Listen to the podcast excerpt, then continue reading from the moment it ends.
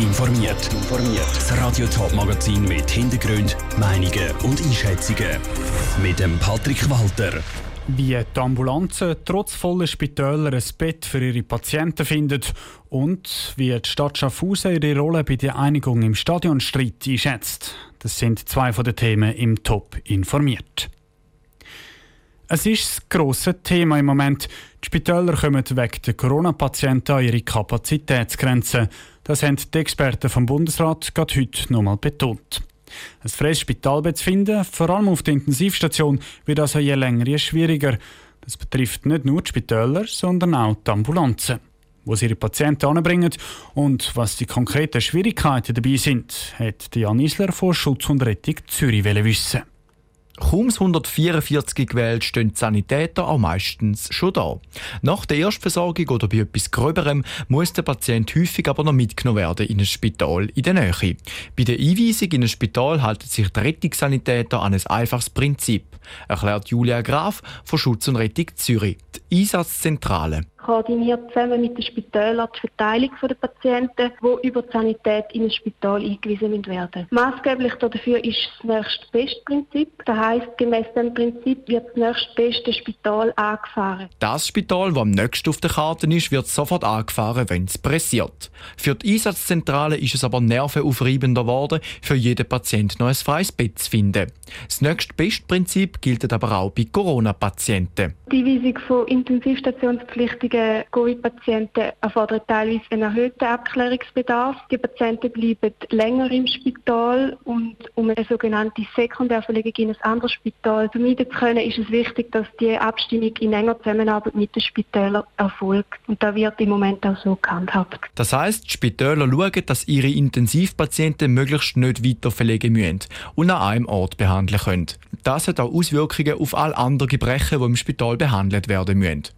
Um die Intensivstationen nicht weiter zu belasten, werden andere Patienten in umliegende Spitäler gefahren. Der Nachteil für die Angehörigen bei einer Verlegung ist, dass der Patientin weiter wegliegt. Egal wie viel Platz das es hat. Wenn es um Leben und Tod geht, geht es immer zuerst in den nächsten Schockraum. So Julia Graf von Schutz und Rettung Zürich. Mit kritischen Patienten fährt die Sanität in den nächstgelegenen Schockraum im Spital. In diesem Schockraum wird dann der Patient stabilisiert und sobald die Stabilisierung eingetroffen ist, wird dann für den Patienten das geeignete Spital gesucht. Weil der Patient wird erst dann weiterverleiht, wenn er stabil ist und nicht mehr im Schockraum muss sein. Der Beitrag von Jan Isler. Im Corona-Jahr 2020 ist die Zahl der gefahrenen Rettungseinsätze so tief wie in den letzten zehn Jahren noch nie. Meistens sind es pro Jahr etwa 24.000 Einsätze. Im letzten Jahr ein Spürchen weniger und zwar etwa 23.000. Das Fußballstadion Schaffhausen das hat gerade eine komplizierte Geschichte hinter sich. Ein Streit zwischen dem Stadionbesitzer und der FC Schaffhausen AG hat zwischenzeitlich sogar die Lizenz vom FC Schaffhausen gefährdet. Jetzt scheint der Stadionstreit um die Vifox Arena aber definitiv ein Ende gefunden zu haben. Der FC Schaffhausen AG teilt mit, dass sie das komplette Stadion können kaufen von der Fontana Invest 2, wo es bis jetzt noch vermietet hat. Das ist einer der Gründe, warum der FC Schaffhausen-Besitzer Roland Klein mehr als zufrieden ist. Wir haben natürlich für die Events haben wir mehr Möglichkeiten. Wir müssen nicht immer nachfragen. Wir haben weniger Probleme mit der Lizenz für die nächsten Jahre. Das sind alles sehr, sehr positive Nachrichten. Der Streit ist zwischenzeitlich so eskaliert, dass sich auch die Stadt eingeschaltet hat als Vermittlerin. Die Einigung zu finden sei dann aber Sache der beiden Parteien gewesen, sagt der Stadtpräsident Peter Neukomm erleichtert. Wir haben immer auch gesagt, wir haben ein großes Interesse daran und insofern auch das kommuniziert. Und äh, wir sind natürlich sehr froh, dass unsere vielleicht kleinen äh, Beiträge, die wir können können leisten jetzt auch schlussendlich gefruchtet haben. Der Peter Neukomm hofft aber auf alle Fälle, dass sich die Parteien auch wirklich in allen Punkten einig geworden sind, dass der Stadionstreit nicht noch ein neues Kapitel dazu bekommt. Über die Einzelheiten der Verhandlungen und der Vereinbarungen rund ums Stadion haben die Beteiligten Stillschweigen vereinbart. Was, wenn das Geld im Alter nicht mehr langt? Ein unschöner Gedanke, der aber immer wieder Realität wird. Wieso das Geld im Alter knapp wird und wo das Hilfe angeboten wird, das zeigt der Beitrag von der Janine Gut. Schon keine schöne Vorstellung, im Alter mit zu wenig Geld dazustehen. Leider geht es doch ein paar älteren Leuten Winterthur so. Dazu käme es vor allem, wenn jemand stark pflegebedürftig wird und in ein Heim muss. So Tina Schmid, Leiterin der Fachstelle Alter und Gesundheit in Winterthur.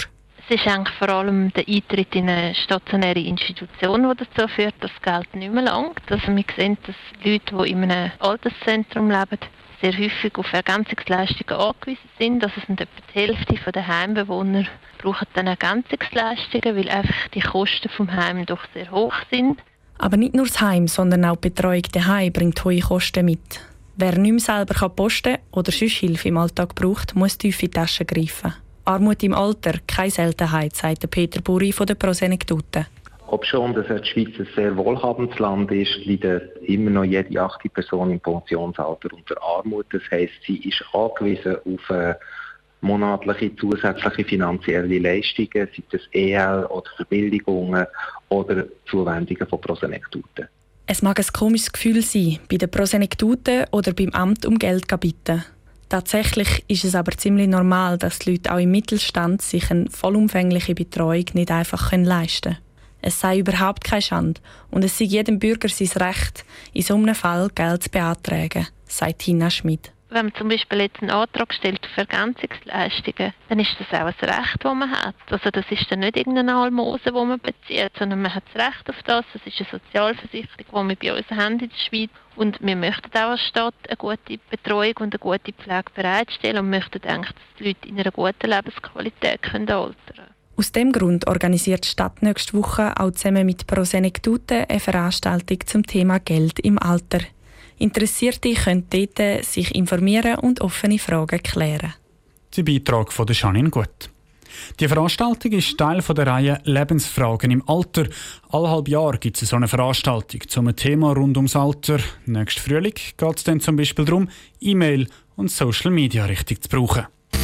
Top informiert, auch als Podcast. Mehr Informationen gibt es auf toponline.ch.